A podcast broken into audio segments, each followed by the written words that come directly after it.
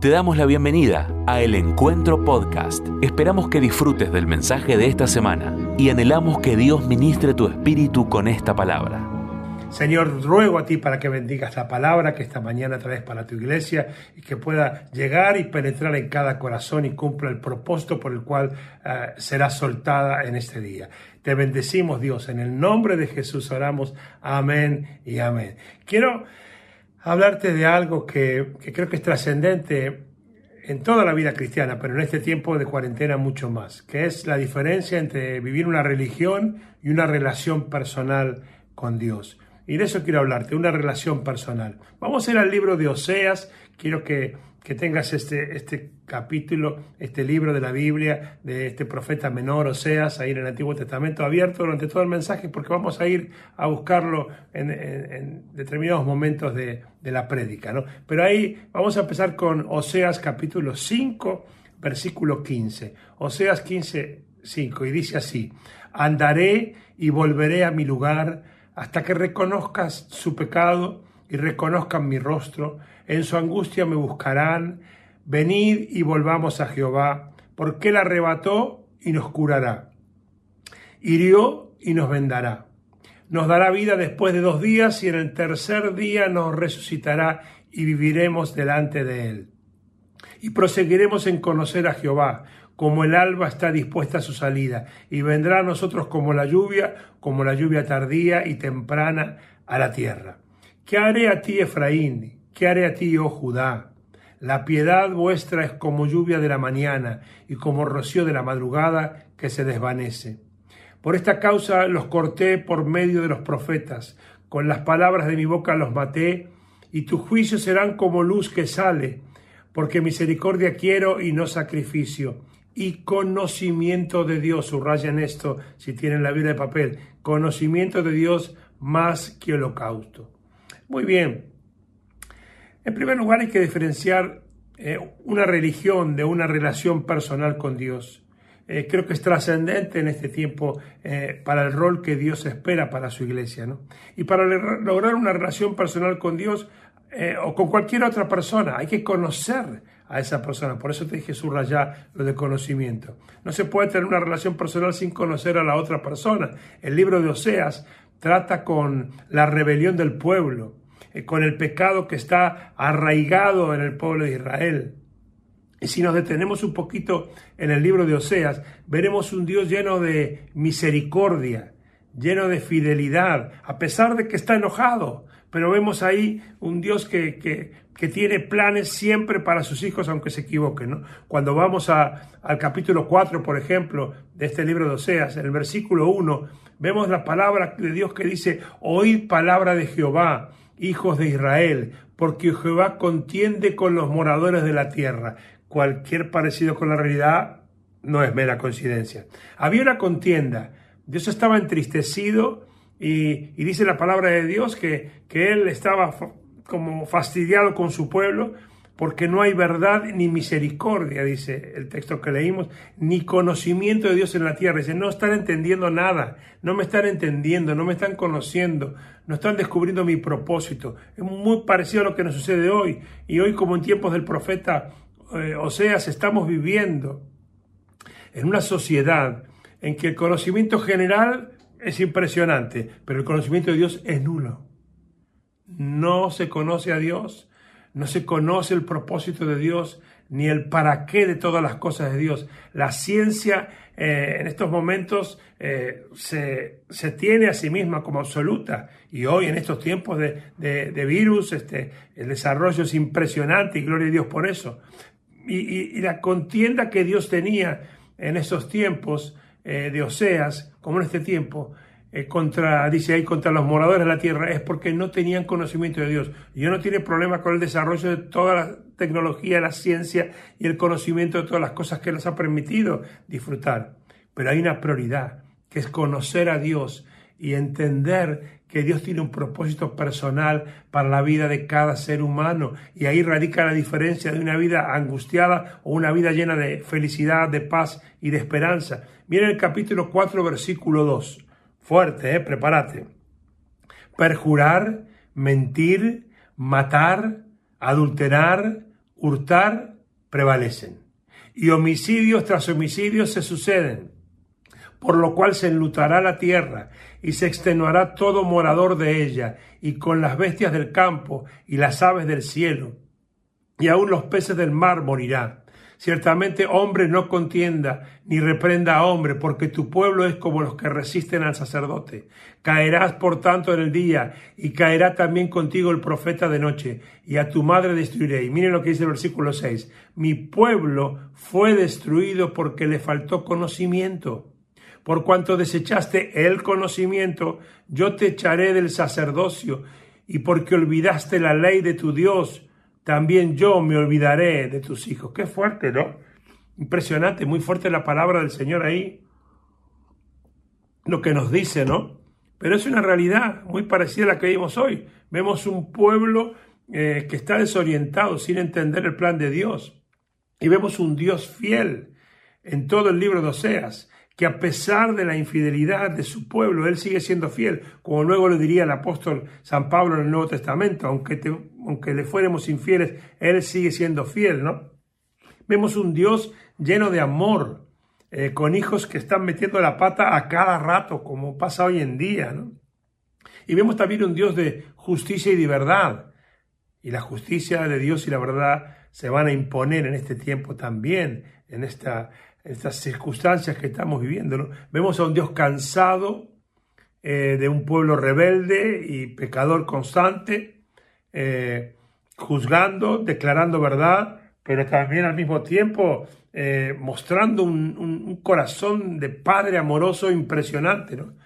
Porque dice ahí su palabra, yo quiero misericordia, no quiero sacrificio. No, no se equivoquen, no me conocieron, no me entendieron.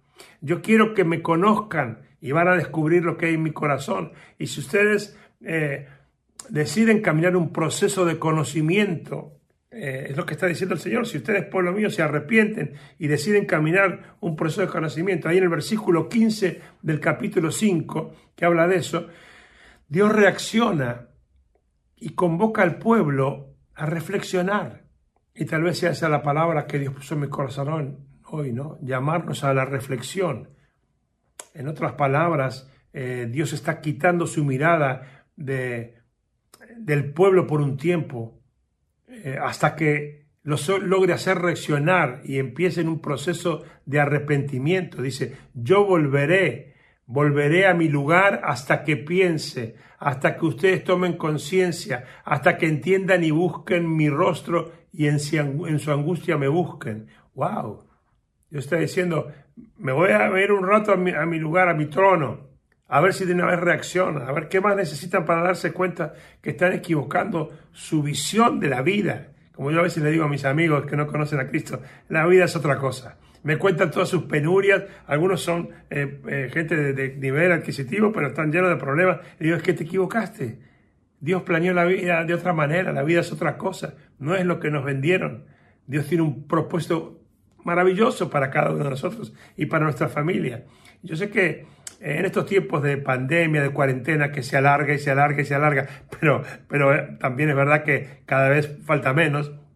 Yo sé que muchas personas tienen dificultad hasta para orar y muchas veces es una lucha eh, el poder pasar tiempo a solas con Dios. Pero yo les digo algo, ¿no? es clave para este tiempo nuestra relación personal con Dios. Y y hay que entender que no hay verdadera vida espiritual sin relación personal. No hay vida espiritual sin relación personal. Anotátelo para que te inspire. Eh, pero es una realidad. Si no establecemos hoy una relación personal con Dios diaria, vamos a ir enfriándonos espiritualmente y algunos van a morir espiritualmente. Y esa es mi cara como padre espiritual de esta gran casa que es el encuentro, ¿no? Eh, con Graciela todos los días oramos por ustedes, clamamos, llevamos en nuestros hombros el peso eh, de este barco con, que con honra y, gratitud inmerecidamente Dios me dio a pastorear, pero, pero mi carga es esta, ¿no? Que yo siento que es necesaria una relación diaria personal con Dios para poder salir de este tiempo airosos y fortalecidos en el Señor. Necesitamos conocer a Dios. Ahora, ¿qué es conocer a Dios? Bueno, deberíamos empezar por entender lo que no es conocer a Dios. Eh, conocer a Dios no es un sistema religioso, no es una liturgia repetida semanalmente. conocer a Dios no es conocer una religión. Se puede conocer mucho de religión y no conocerlo a Dios. Hay una diferencia tremenda entre religión y relación personal con Dios o vida personal con Dios. Conocer a Dios no, no significa eh, ser miembro de una iglesia. Se puede ser miembro de una iglesia y no conocer a Dios. Eh, o cantar en, la iglesia, o tocar un instrumento, o hasta ser líder o pastor o lo que sea. Y eso no significa que yo conozco a Dios. Estar o ser parte o entrar en una institución religiosa, sentarse en una silla de un seminario, por ejemplo, tampoco significa que yo conozco a Dios, porque eso no establece el principio principal de una relación personal con Dios. Y por eso te dice subrayar el conocimiento, porque el conocimiento de Dios es importante, porque solo a través del conocimiento uno puede entender la revelación de las promesas de Dios que la Biblia nos menciona, ¿no? Vamos a ir, estaba buscando aquí, lo encontré a 1 Corintios 2.14. 1 Corintios 2.14. Ahora vamos, estamos en el Nuevo Testamento. Y el apóstol Pablo dice a la iglesia, pero el hombre natural no percibe las cosas que son del Espíritu de Dios, porque para él son locura. Y no las puede entender porque se han de discernir espiritualmente. Dice más adelante que solamente el Espíritu de Dios conoce a Dios, como el Espíritu del hombre es el único que conoce al hombre. Las cosas de Dios se disciernen espiritualmente, no racionalmente. Hasta lo que estoy intentando transmitirles este día no se lo puede entender humanamente, no es razonando, sino a través de la revelación del Espíritu Santo que nos revela la palabra, que, que deja de ser simplemente una letra muerta para convertirse en viva y eficaz, para transformar vidas. Gloria a Dios por eso. Por eso la Biblia dice que el Espíritu de Dios comunica a nuestro espíritu que somos hijos de Dios. Es el Espíritu de Dios el que revela a mi espíritu el privilegio de descubrir que soy un hijo de Dios. ¿Quién somos en Dios? Se discierne espiritualmente. ¿Quiénes somos vos y yo en Dios? Solamente puede saberse revelado por el Espíritu.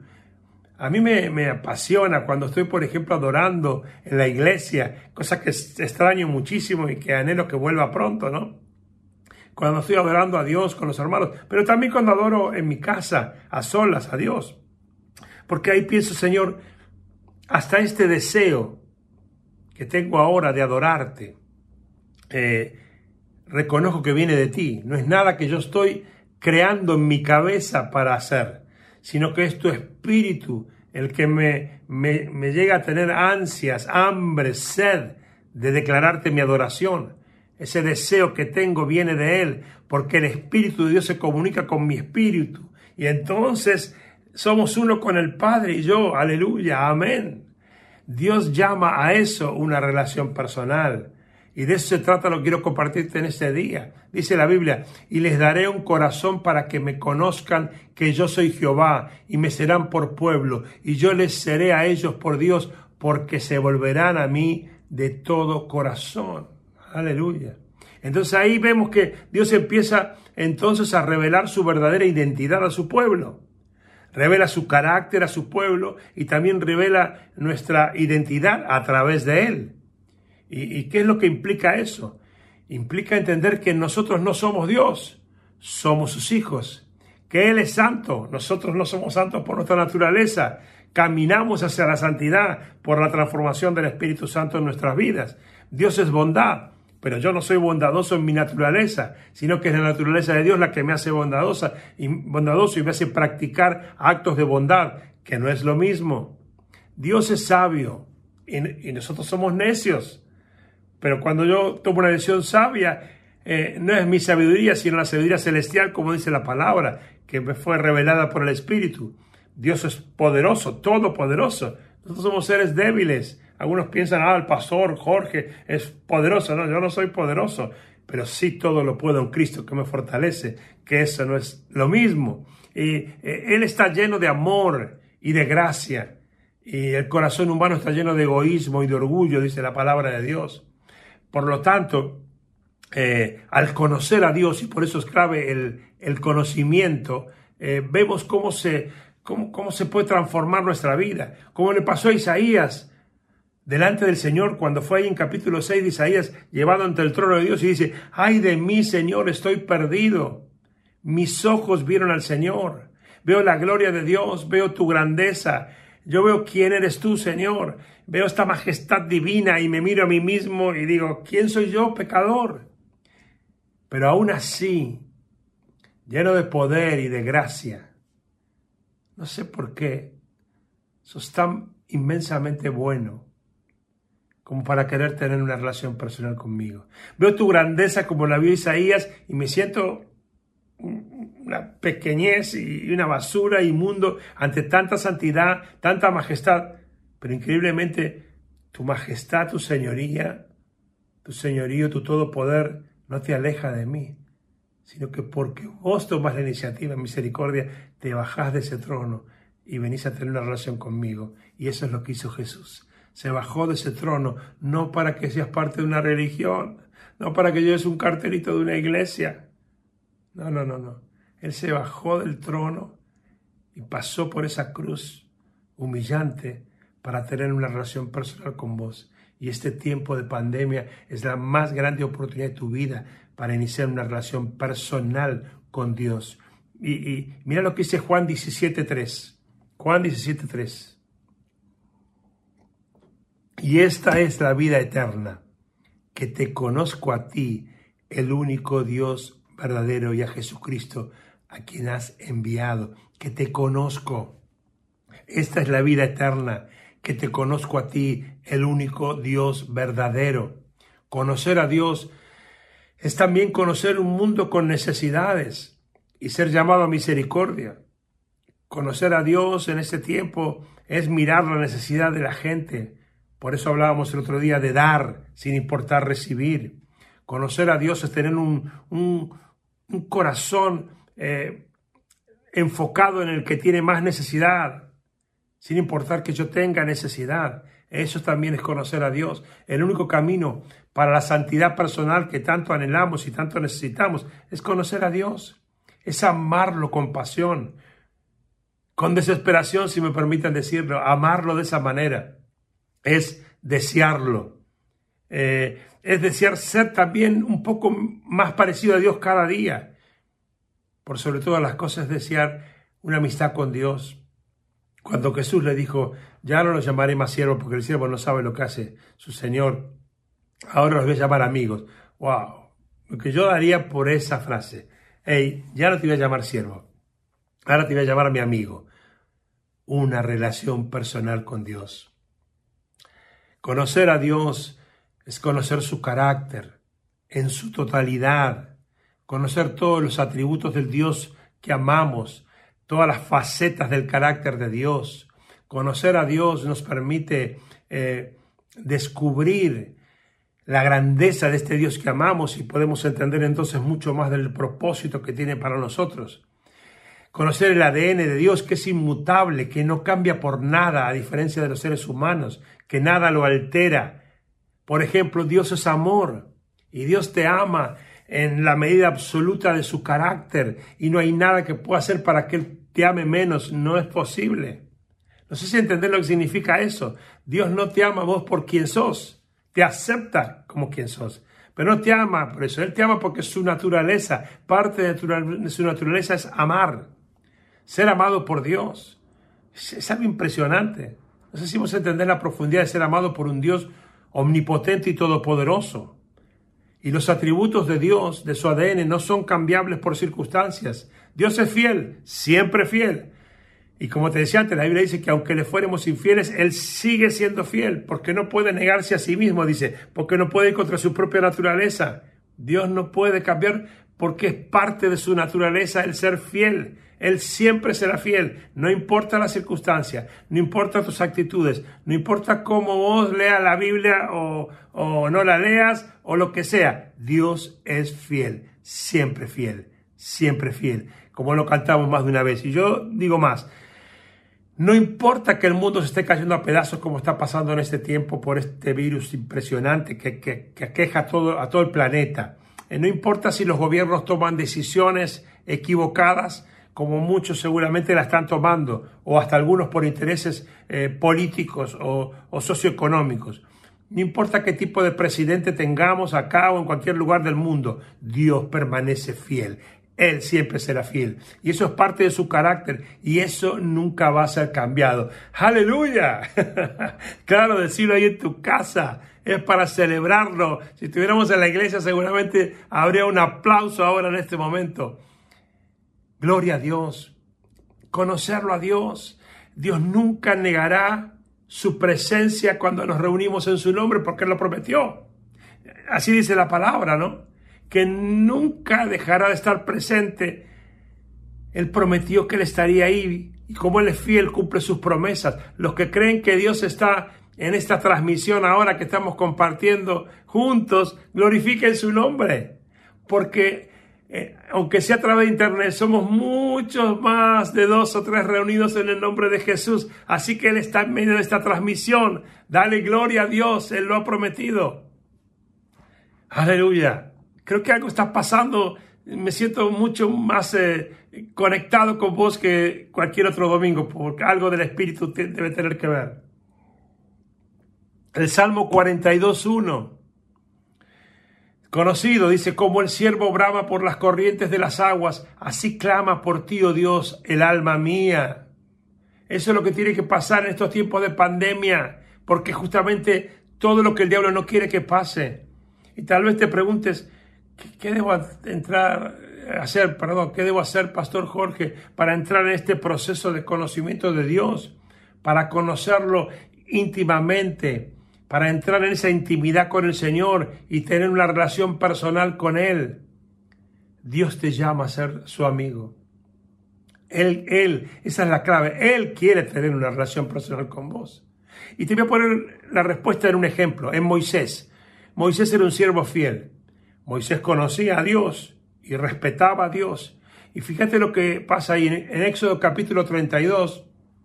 Moisés un día dijo, a ver, te lo voy a parafrasear, dijo, ya no doy más, estoy cansado, ya no me alcanza eh, para lo que estoy viviendo, esta relación que tenemos vos y yo, Dios, yo soy tu siervo, tú eres mi amo, pero yo quiero una amistad, yo quiero una relación personal. Ese es el contexto de todo lo que leemos ahí en, en Génesis 32 y 33.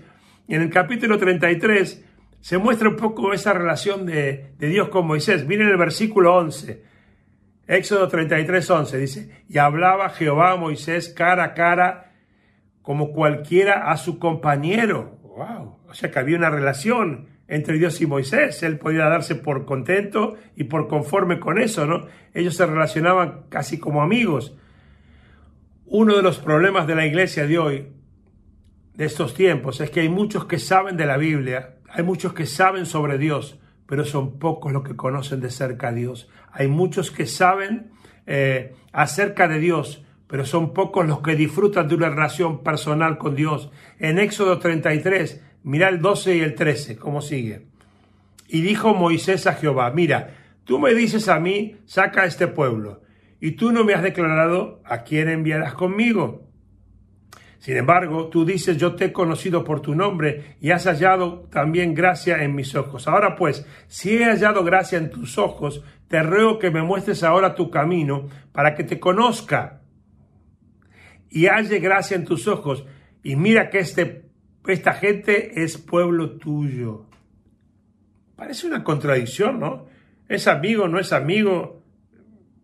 Si tenemos una relación con Dios, y Dios me habla personalmente, yo soy amigo de Dios, hablamos cara a cara, pero Moisés dice, no Señor, vos no me dijiste a quién vas a enviar conmigo todavía. Moisés llegó a un punto de la relación tan personal con Dios que tenía, que tuvo, lo voy a decir así, miren, tuvo la osadía de decirle a Dios, no aguanto más, no me alcanza, yo necesito más, quiero más de esta relación. Y ahora, además de conocerte, yo quiero que tu presencia esté conmigo constantemente. Y en el versículo 14, y él le dijo, mi presencia irá contigo y te daré descanso. Y mira Moisés lo que respondió, si tu presencia no ha de ir conmigo, no nos saques de aquí. En otras palabras, Moisés está diciendo, yo sé que tú estás con nosotros, sé que sos nuestro Dios, yo te conozco, pero no puedo saciarme. Yo quiero algo más. Quiero que camines con nosotros a nuestro lado todos los días. Había una, una sana ansiedad, si me permiten decirlo, de Moisés por algo más de Dios. ¿Sabes por qué? Porque él quería una relación personal con Dios. Dios había prometido que, que habría una relación de presencia y de descanso en Él. O sea que ya está. Bueno, listo. Bueno, ya más, ¿qué más queremos, Moisés? Eh, cerrar el paquete ahí y dale gloria a Dios y disfrutarlo. Yo te daré descanso, vas a descansar en mí. Pero en el versículo 17, Jehová dijo a Moisés, también haré esto que has dicho por cuanto has hallado gracia a mis ojos y te he conocido por tu nombre. Y entonces en el versículo 18, Moisés hace la oración más osada que yo vi en toda la tierra, ¿no? Moisés dice, si yo llegué hasta acá, y este Dios yo sé que no tiene límite, yo sigo hasta donde pueda llegar. Y dice, Señor, ok, el ok es mío, ¿no? Presencia, conocimiento, vas a andar conmigo. Bueno, ahora me la juego. Te ruego que me muestres tu gloria. ¡Wow! Yo no sé, una vez oraste así, yo lo he hecho más de una vez. Cuando había llegado a instancias donde estaba maravillado por Dios y veía que no se cortaba eh, ese dar de Dios inmerecido, y yo digo, voy por más, voy por más. Hasta que Él me diga, para cara rota, yo no paro. Fíjense cuando, cuando, cuando dice el Evangelio, eh, el que pide recibe. En unos versículos antes está diciendo de ese que le vienen a golpear la puerta y está dormido, le vienen a pedir pan para el amigo y dice, no, no, estoy durmiendo. Pero dice, si este sigue insistiendo, se lo va a terminar dando. Y ahí luego dice, por eso ustedes insístanme y yo se lo voy a dar. Yo no sé oraste alguna vez así, que no te conformás y le seguís pidiendo algo más como hizo Moisés. Yo quiero ver tu gloria, yo quiero ver tu gloria, Señor. Y Dios muestra su gloria a los que tienen una relación personal con Él, no a los religiosos. Lo que tengo es poco, ¡Ey! Pero no, para, para, ¿cómo poco, Moisés? Mira todo lo que tenés. Y si eso es lo que puedo ver yo como otro ser humano. Pero Moisés sabía que Dios no mira así. Dios mira el hambre por Él, la pasión por Él, el deseo de esa relación íntima personal con Él. Y ellos conocían a Dios por los milagros. Moisés lo conocía también por las maravillas. Vieron que Dios abrió el mar rojo. ¡Wow! ¿Cómo no te conformas con eso?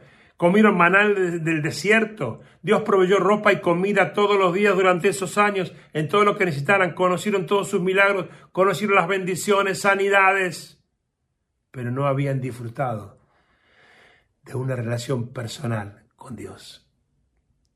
Y Moisés se metió hasta donde más pudo. Ahora, ¿qué significa la gloria de Dios?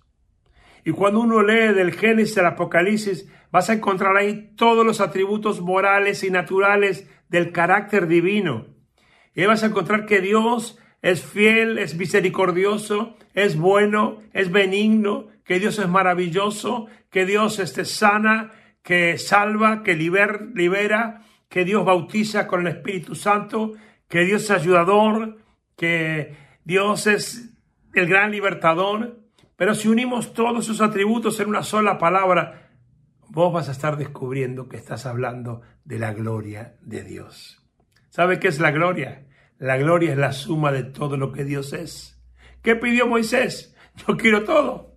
Yo sé que sos esto, esto y esto. Bueno, ahora quiero todo junto. Quiero conocerte en tu totalidad, en esta relación personal. Yo quiero ver cómo vos sos en el todo. Cuando se reúne el carácter maravilloso y el grandioso, cuando se reúne la justicia, la bondad, la misericordia, pero también el amor y la fidelidad, todo junto. Yo quiero eso de ti. Yo quiero como vos sos en tu totalidad. Yo quiero ver esa grandeza tuya. Yo imagino a Dios mirando a Moisés diciendo, pero este es un cara dura. Ahora quiere más todavía, quiere todo. O estaría diciendo, este se dio cuenta de la posibilidad que tenías. Y tal vez hoy Dios está diciendo a vos, date cuenta de la posibilidad que tenés conmigo. Yo le di todo a Moisés, decía Dios. Hice todos los milagros Caminé junto con el pueblo, lo escuché, lo defendí cuando lo criticaron, cuidé todos los detalles y ahora este me pide todo permanentemente con él, porque él quería ver la gloria de Dios, la suma de todo lo que Dios es. Y eso no se logra con una religión. Para ese nivel se necesita una relación personal con Jesús. Aleluya. Que Dios te lo conceda en este día. Me voy a extender unos minutos más, pero quiero completar todo lo que Dios me ha dicho para este día. ¿Será esto que te estuve hablando estos minutos lo que estamos anhelando hoy? Esto es lo que yo quiero. Yo quiero la gloria de Dios en mi vida. Esto es lo que estás deseando para tu vida y es el mayor anhelo de tu corazón hoy.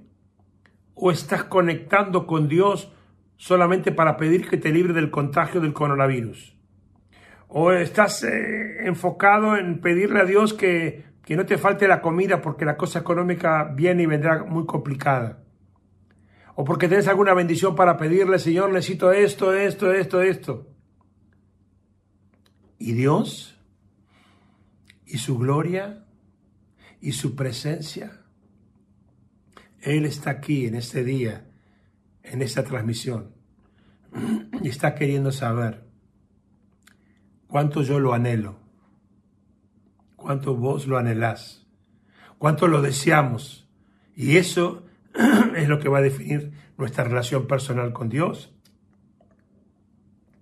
Si quieres anotarlo, Cuánto lo anhelamos y cuánto lo deseamos define la intimidad de nuestra relación personal con Dios.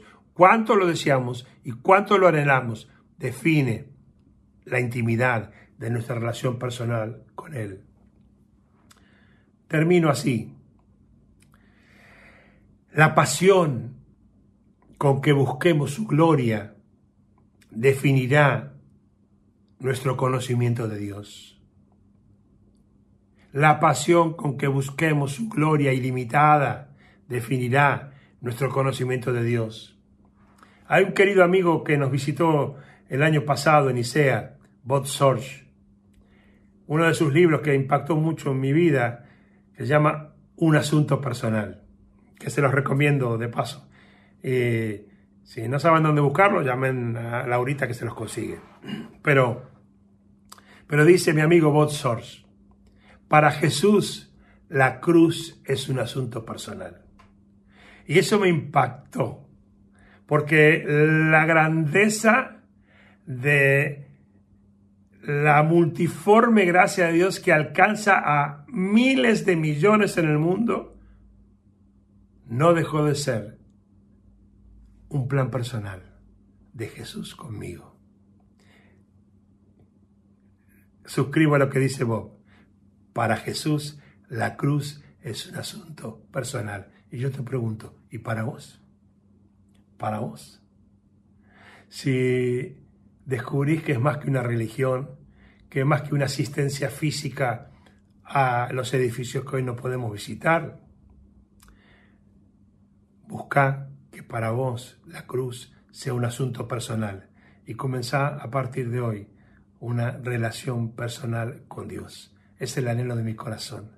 Te bendigo, te abrazo a la distancia, te cubro en el poder del Espíritu Santo.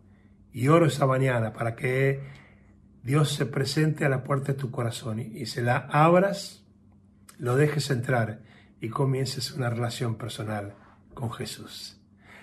Señor y Dios, bendigo la vida de cada uno de los que están conectados en este día a esta transmisión. Señor, hemos escuchado tu palabra, hemos escuchado tu voz diciéndonos que querés tener una relación personal con cada uno de nosotros. Gracias, Señor.